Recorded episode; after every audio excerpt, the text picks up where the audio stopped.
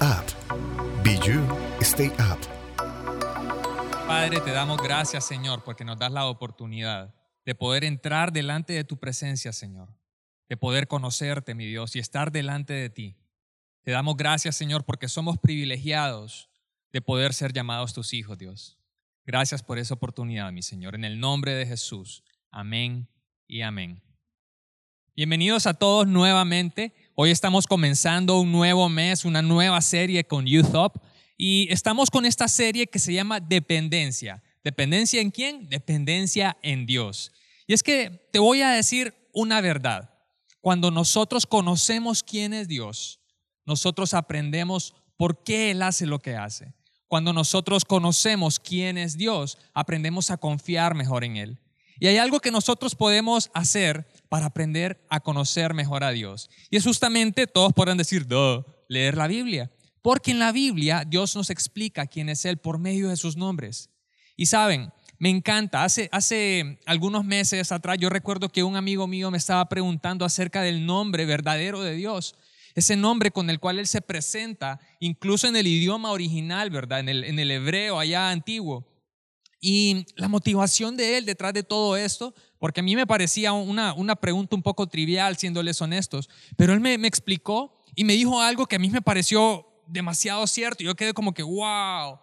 Y él me dice, yo creo, Alejandro, que cuando vos conoces de verdad a alguien, vos conoces el nombre verdadero de esa persona. Vos no solamente conoces cómo le dicen, sino que conoces el nombre completo de esa persona. Y yo quedé como que, de verdad, esto es cierto.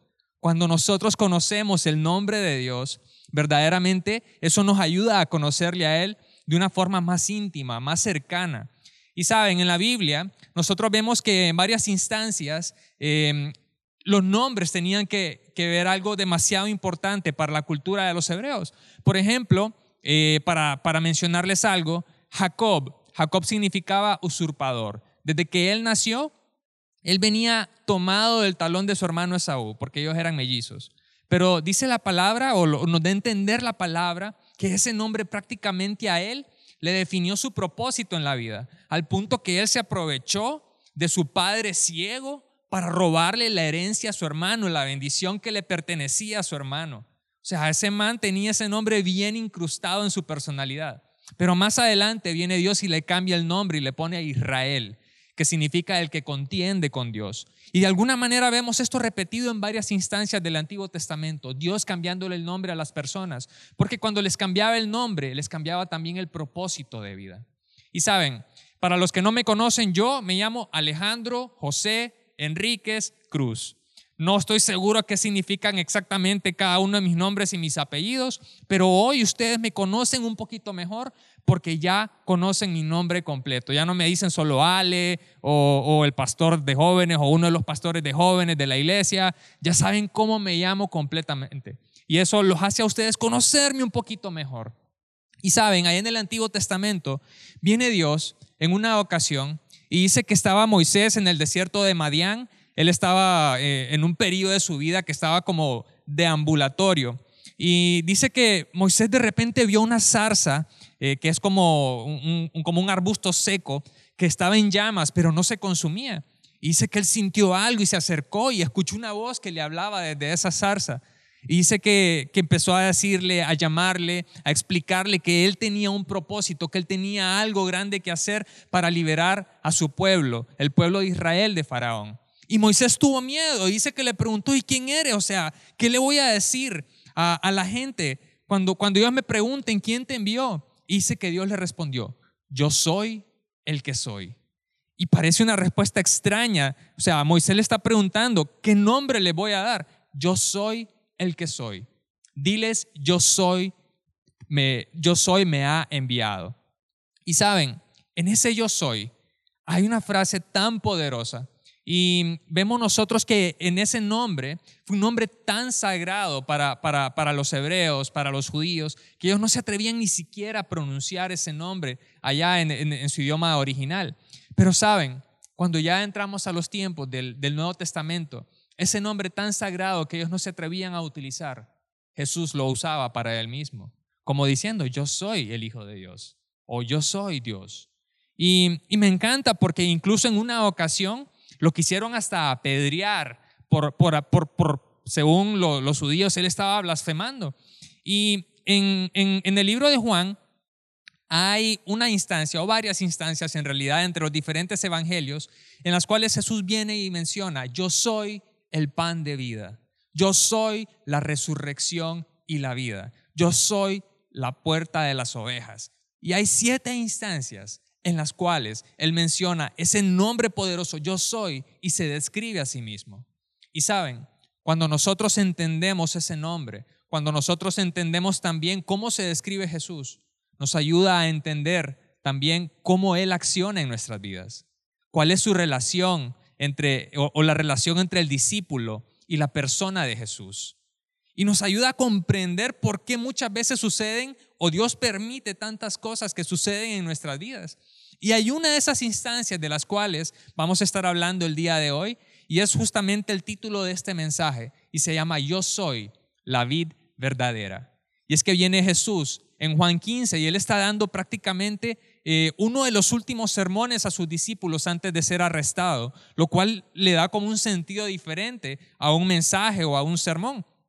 Y viene Jesús y se lo voy a leer ahorita en esta parte, Juan 15, del 1 al 4, dice, yo soy la vid verdadera y mi Padre es el labrador. Él corta de mí toda rama que no produce fruto y poda las ramas que sí dan fruto para que den aún más. Ustedes ya han sido podados y purificados por el mensaje que les di. Permanezcan en mí y yo permaneceré en ustedes. Pues una rama no puede producir fruto si la cortan de la vid. Y ustedes tampoco pueden ser fructíferos a menos que permanezcan en mí. Entonces, en esta primera parte de ese sermón, viene Jesús y les dice, yo soy la vid verdadera. Y quizás para nosotros eso no tiene mucho sentido. Para los que no saben, una vid es prácticamente la planta de las uvas, de donde nacen las uvas que en la cultura hebrea antigua o los judíos la usaban, ¿verdad? Para el vino. Y esto es una clara alusión, ¿verdad? En, varias ocasiones, en dos de hecho, en el Antiguo Testamento, eh, Dios por medio de los profetas había dado un mensaje eh, metafórico, digamos, en los cuales había dado a entender que Israel era un viñedo. Y por ejemplo en Isaías 5.7 viene la palabra de Dios por medio del profeta Isaías y dice, la nación de Israel es la viña del Señor de los ejércitos celestiales. El pueblo de Judá es su agradable huerto. Él esperaba una cosecha de justicia, pero en cambio encontró opresión. Esperaba encontrar rectitud, pero en cambio oyó gritos de violencia. Por ahí en otra instancia menciona que Israel fue eh, fruto silvestre y no un fruto que podríamos decir domesticado, no el fruto que Dios esperaba. Pero viene Jesús y le dice, yo soy la vid verdadera. Y le dice, fuera de mí ustedes no pueden dar fruto. O sea, lo que está diciendo Jesús es que Él es esa persona, esa figura a la cual se refiere el Antiguo Testamento. Y viene y dice, y mi Padre es el labrador. Entonces Jesús le está diciendo, sin mí no se puede dar fruto. Sin mí Israel no puede dar fruto. Y mi padre es el labrador. Y miren lo que hace el labrador. Él hace una de dos cosas con las ramas. Dice que si dan fruto, él las poda. Y si no dan fruto, pues simplemente las corta. Yo en mi casa eh, tenemos un árbol, yo no sé si ustedes han visto aquí en San Pedro, para los que son de aquí de San Pedro, que nos escuchan el día de hoy, que a veces en temporada de verano, ¿verdad? O, en realidad es como de primavera, venden unas manzanitas como, como rojas, parecen peras, en realidad la gente les dice manzanitas, las venden en las calles, son muy ricas. En mi casa hay un árbol de eso, y como por cinco años ese árbol no daba para nada fruta. Y, y nosotros hablábamos, consensuábamos con nuestra familia, ese árbol hay que botarlo porque de verdad que nosotros teníamos la expectativa de que ese árbol en algún momento diera esa fruta que uno paga en la calle, no sabe ni... O sea, yo, yo les aseguro que ni siquiera saben cómo es ese árbol. Yo tengo la dicha de tener uno en la casa, gracias al Señor, y no daba fruto el mentado árbol. Y finalmente, un, o sea, de verdad yo tenía en mi mente ya preparado el machete y todo. Y, y saben, un día salimos y yo le digo, mamá, mira, y hay una frutita, ya estaba chiquito así el retoño y empezó a dar fruto. Entonces no lo cortamos. Entonces de la misma manera dice, el labrador corta las ramas que no dan fruto y poda las que sí dan fruto. ¿Para qué? Para que den más fruto. Y, ustedes se podrán preguntar, bueno, ¿y por qué es eh, relevante eso para nosotros? Porque viene Jesús y dice lo siguiente, ya del 5 en adelante, del 5 al 8. Ciertamente yo soy la vid, ustedes son las ramas. Los que permanecen en mí y yo en ellos producirán mucho fruto, porque separados de mí no pueden hacer nada. El que no permanece en mí es desechado como rama inútil y se seca. Todas esas ramas se juntan en un montón para quemarlas en el fuego. Si ustedes permanecen en mí, mis palabras permanecen en ustedes, pueden pedir lo que quieran y les será concedido. Cuando producen mucho fruto, demuestran que son mis verdaderos discípulos. Eso le da mucha gloria a mi Padre. Jesús te está diciendo, tú eres esa rama, tú eres las ramas, yo soy la vid. ¿Y qué pasa cuando una rama se cae? De esa rama ya no pueden hacer nada, ya no pueden hacer el fruto que carga la semilla que hace que esa planta se pueda reproducir. O sea que fuera del Señor nosotros no podemos hacer nada. Nuestra vida no tiene sentido, no tiene propósito. Y, podrán, podremos o podrán ustedes preguntarse, ¿y cuál es ese fruto?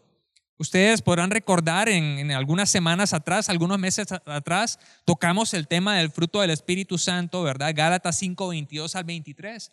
Y nos dice amor, alegría, paz, paciencia, gentileza, bondad, fidelidad, humildad y control propio.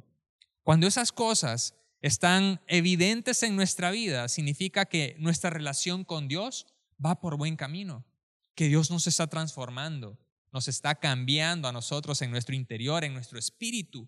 El Espíritu Santo está haciendo algo en nuestras vidas. Y esa es la evidencia, el amor, la alegría, la paz, la paciencia, gentileza, bondad, fidelidad, humildad y control propio. Y saben, a veces nosotros creemos que que solamente con creer en Jesús basta, solamente con creer que Él murió y resucitó, creer intelectualmente, creer que Dios existe.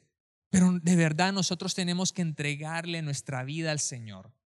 Tenemos que dejar que Él entre y transforme nuestras vidas, que Él cambie y transforme cómo nosotros nos relacionamos con las personas, cómo nosotros eh, vivimos, porque muchas veces, bueno, no muchas, siempre, aquellos que no conocen al Señor viven de una forma egoísta, solo para satisfacer sus propios proyectos, sus propias necesidades, sus propios egoísmos. Pero cuando dejamos que el Señor entre en nosotros, aprendemos una nueva filosofía, y es más que una filosofía, es vida en sí. Y vemos nosotros que el Señor empieza a transformar nuestras vidas, nos comienza a hablar en nuestro corazón. Y ese fruto con el tiempo, así como en un árbol que se tarda muchos años, así como mi árbol, así también en nuestras vidas, después de varios años de estar siempre creciendo y buscando del Señor, ese fruto tarde o temprano comenzará a desarrollarse. Y luego viene Jesús, y ya para terminar, en Juan 15, del 9 al 10, le dice a sus discípulos, yo los he amado a ustedes tanto como el Padre me ha amado a mí. Permanezcan en mi amor. Cuando obedecen mis mandamientos, permanecen en mi amor. Así como yo obedezco los mandamientos de mi Padre y permanezco en su amor. Y me encanta porque Jesús viene, da el mensaje y de paso también da la explicación. Les dice, permanezcan en mi amor. ¿Y cómo permanecemos en tu amor? Obedezcan mis mandamientos. Y más adelante viene Jesús y en el 14 les dice, ustedes son mis amigos si hacen que, lo que yo les mando. Él pone una condición para su amistad con nosotros, hacer lo que Él manda, hacer lo que Él enseña. Y saben, como les había mencionado antes, no podemos acomodarnos a vivir solamente creyendo de forma intelectual que el Señor murió y resucitó o que Jesús murió y resucitó. Necesitamos entregarle nuestra vida a Él.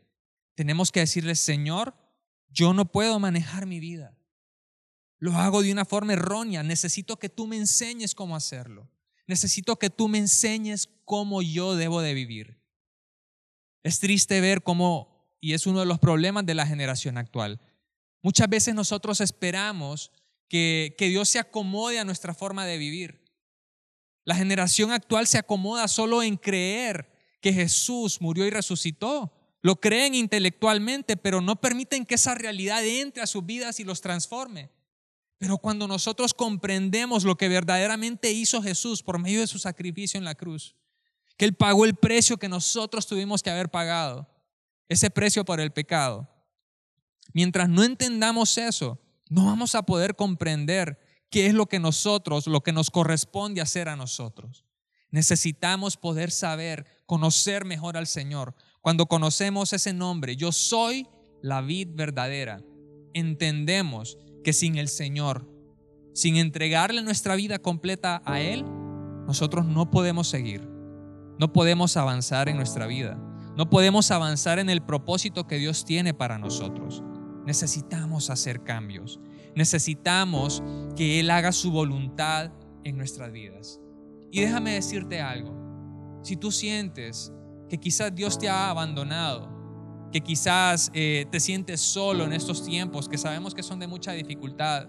Tal vez tu familia pasa por problemas o personalmente estás pasando por situaciones y sientes, ¿dónde está el Señor? Déjame decirte, hay tanto que el Señor quiere que conozcas acerca de Él, acerca de su nombre o sus nombres, los que Él nos presenta en la Biblia, que te van a permitir entender y conocerle mejor. Cuando tú conoces mejor al Señor, vas a comprender mejor por qué Él hace muchas de las cosas o por qué Él permite muchas de las cosas que suceden en nuestras vidas. Necesitamos tomar la palabra de Dios, comenzar a leerla diariamente, comenzar a buscarle. Y así como dice en el libro de Apocalipsis, yo estoy a la puerta. Y aquel que escucha y abre, yo entraré y cenaremos juntos como amigos. Eso es lo que el Señor quiere hacer contigo. Eso es lo que el Señor quiere para tu vida. Y sabes, así como quizás yo hice esa oración en algún momento, yo quiero que tú la hagas también conmigo porque en algún momento de mi vida, y de hecho es una oración que yo sigo haciéndole al Señor, Señor, enséñame a conocerte mejor. Quiero estar más de cerca contigo. Quiero que tú ores conmigo en esta tarde, en esta noche, que tú hagas una oración personal ahí yo te, te quiero guiar, pero que hagas tú en tu interior. Si quieres puedes decirlo con tus palabras ahí donde estás en tu cuarto, en tu habitación o donde sea que estés. O puedes hacerlo más tarde, pero te recomiendo que lo hagas lo más pronto posible. Que le digas, Señor, quiero estar más cerca de ti. Quiero conocerte mejor. Quiero que entres a mi vida, Señor, y transformes completamente mi forma de vivir. No quiero, Señor, seguir viviendo para satisfacer mis propias necesidades, para, para satisfacer mis propios placeres, Señor. Vivir de una forma egoísta. No me voy a acomodar solamente en creer intelectualmente, Señor, que tú veniste a esta tierra, moriste y resucitaste. En creer intelectualmente que existe un Dios, que la Biblia es verdadera. No voy a seguir viviendo sin dejar que la Biblia transforme mi vida. Porque si, si, si tú la dejaste aquí en esta tierra, Señor, es justamente para que yo la haga vida en mí. Así que en esta noche, Señor, vengo a decirte, toma mi vida. Te la entrego a ti, porque yo no puedo. Te permito a ti, Señor, transformar mi corazón, transformar mis pensamientos, Señor, transformar todo lo que yo soy. Yo sé, Señor, que con el tiempo, no va a ser de la noche a la mañana, pero con el tiempo yo iré viendo, Señor, esa transformación. Las demás personas lo irán viendo también, Señor, en mi vida. Ese fruto del Espíritu Santo, Señor, creciendo, Padre, en mi vida. Eso es lo que yo te pido a ti, mi Dios, en esta tarde. En el nombre poderoso de Jesús te lo pido. Amén y amén. Youth Up. Be You, Stay Up.